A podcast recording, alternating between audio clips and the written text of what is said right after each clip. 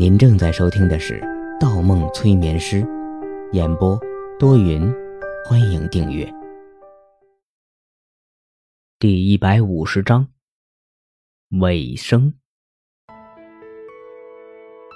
看着段子明的车缓缓的从玻璃墙外驶过，方墨呆呆的坐在办公桌前，心底五味杂陈。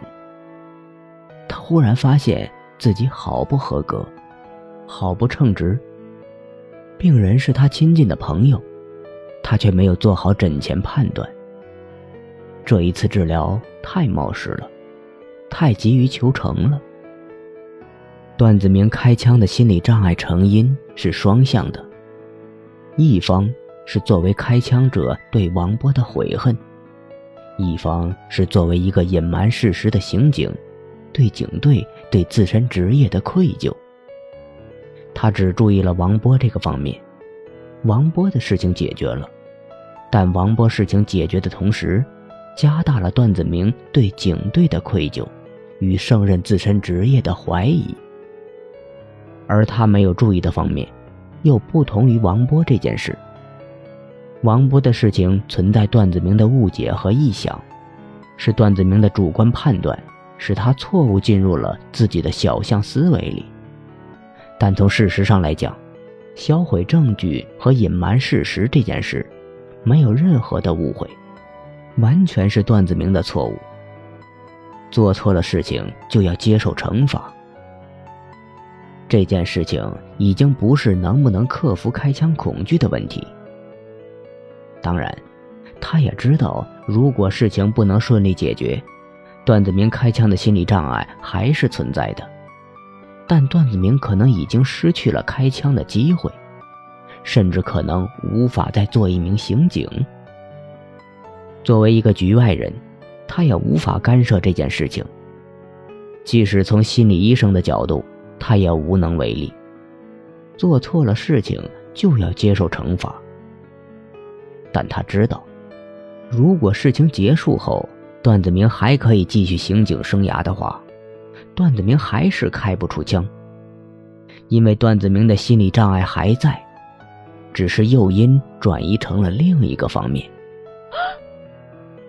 正在方墨自责的时候，内厅传来一声动静，他没有理会，听声音是温情，他现在没有心思关心小丫头在做什么。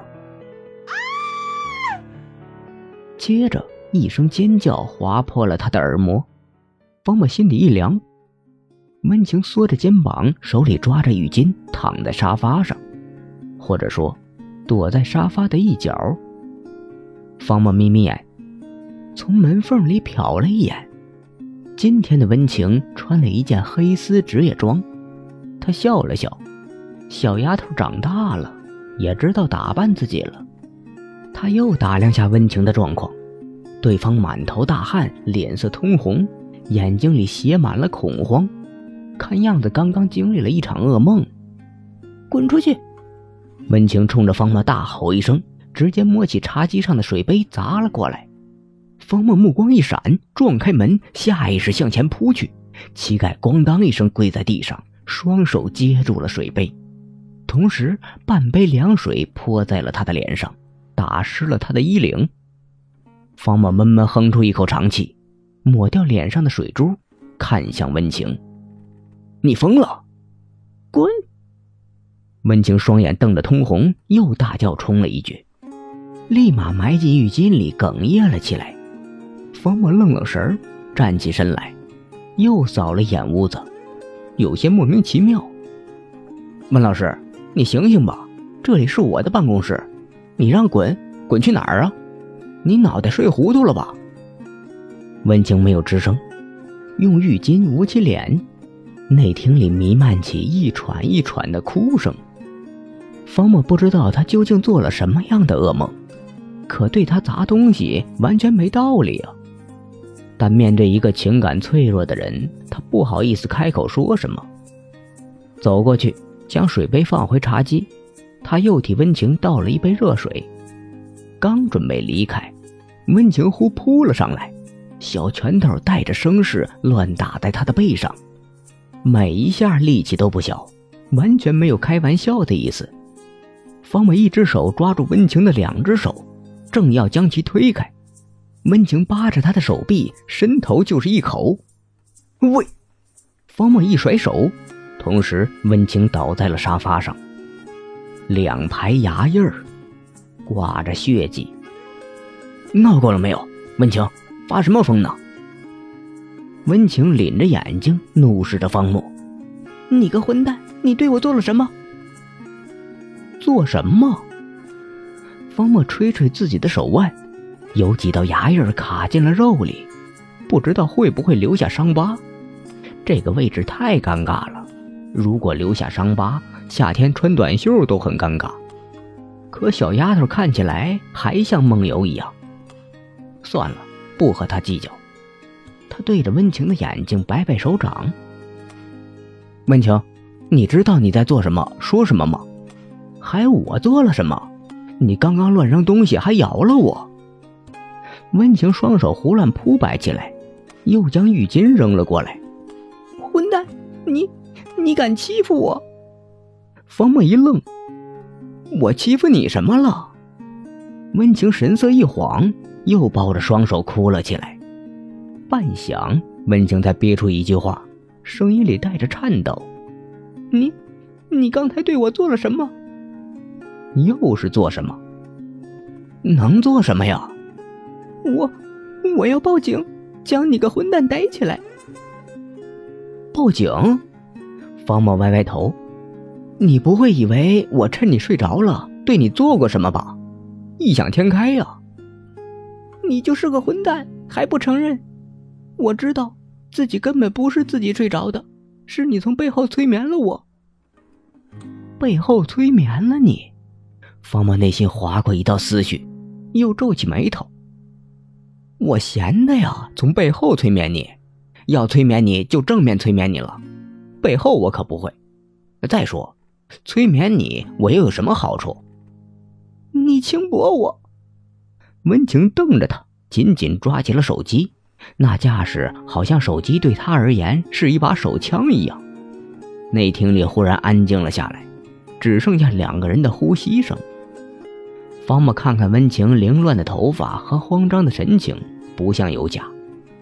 可他刚才什么都没有做，甚至是听到他喊后才闯进内厅的。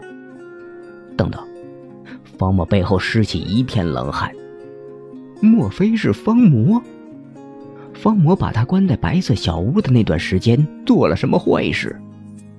可方魔的一举一动，他应该很清楚才对。不他愣住了，他不清楚。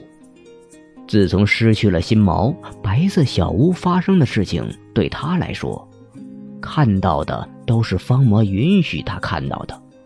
他猛然想起方魔之前开的玩笑，方魔说要替他解决身边那几个麻烦的女人。此时此刻，方墨心虚了。那，那我是怎么轻薄的你？啊，等等，不是这个问题，是你从哪个方面看出我对你做过什么的？温情眼神一闪，又想摸起什么东西朝方墨砸去，可周围已经没有东西可砸了。你个混蛋，我好好的怎么会睡着了呢？而且我，我醒来后上衣的扣子都开了。说着，温情又抱着头哭了起来。只是扣子开了。方魔心里一缓，大概明白了整个事件。如果方魔对温情做过什么的话，要么温情早就一丝不挂了，要么温情根本觉察不出来，根本不会只是几颗扣子开掉如此简单。他捏捏眉心，玩笑是假的，但方魔的挑衅是真的。他知道下一次如果方魔还有机会。何止温情会出事？喂，方墨，你去哪儿？我报警了。听见方墨离开的脚步声，温情冷冷的哼哼道：“报吧，最好再去医院做个检查，看看身上少了什么没有，或者多了什么。”混蛋，你回来！你给我回来！警察会制裁你的。本集播放完毕，喜欢请投月票，精彩继续。